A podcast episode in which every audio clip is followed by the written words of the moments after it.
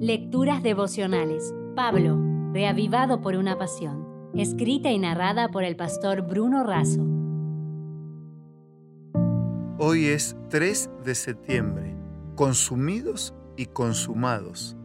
En Colosenses 4.1 leemos, Amos, haced lo que es justo y recto con vuestros esclavos, sabiendo que también vosotros tenéis un amo en los cielos. En el capítulo 3 de Colosenses Pablo tenía un consejo para los siervos, pero en el capítulo 4 hay un consejo para los amos.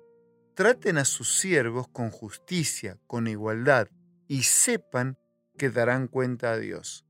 Pablo también dice que debemos orar, manifestar acción de gracias y ser sabios en el modo de actuar con quien no conoce a Dios. Una manera de influir en las personas es usar bien las palabras, de tal forma que sean agradables. Pablo termina la carta enviando saludos y recomendando a muchas personas. Esto muestra que el gran teólogo y pastor era una persona que valoraba las relaciones, que dependía de las personas y que daba valor a todos individualmente, nombre por nombre. Pablo sabía que todo buen trabajo nunca se hace solo, todo trabajo exitoso depende de la participación de personas. Por eso necesitamos aprender a valorar, respetar y promover a las personas. Al final, el reino de Dios será formado por gente y por eso necesitamos construir buenas relaciones.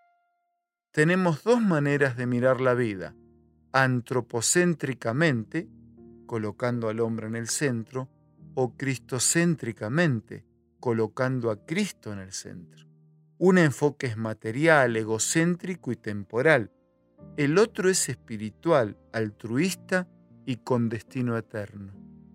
Las últimas palabras registradas por el gran comentarista de la Biblia, Matthew Henry, ya en su lecho de despedida, fueron las siguientes.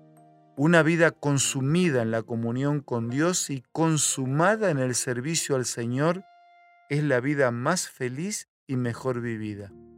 Esta experiencia fue también la de Pablo y debe ser la de cada uno de nosotros.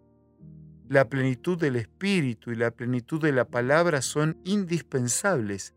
Si todos somos controlados por el Espíritu de Dios y la palabra de Dios, no habrá dificultad en llevarse bien con los demás.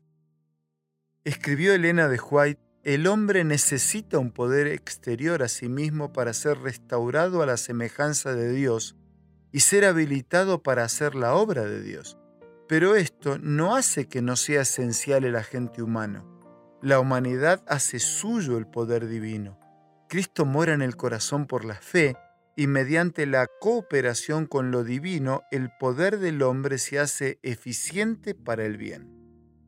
Amigos, Concluyo enviando un abrazo para cada uno con una última frase, cerrar la reflexión del día de hoy. Vamos a consumirnos y consumarnos en la comunión y en la misión del Señor. Si desea obtener más materiales como este, ingrese a editorialaces.com.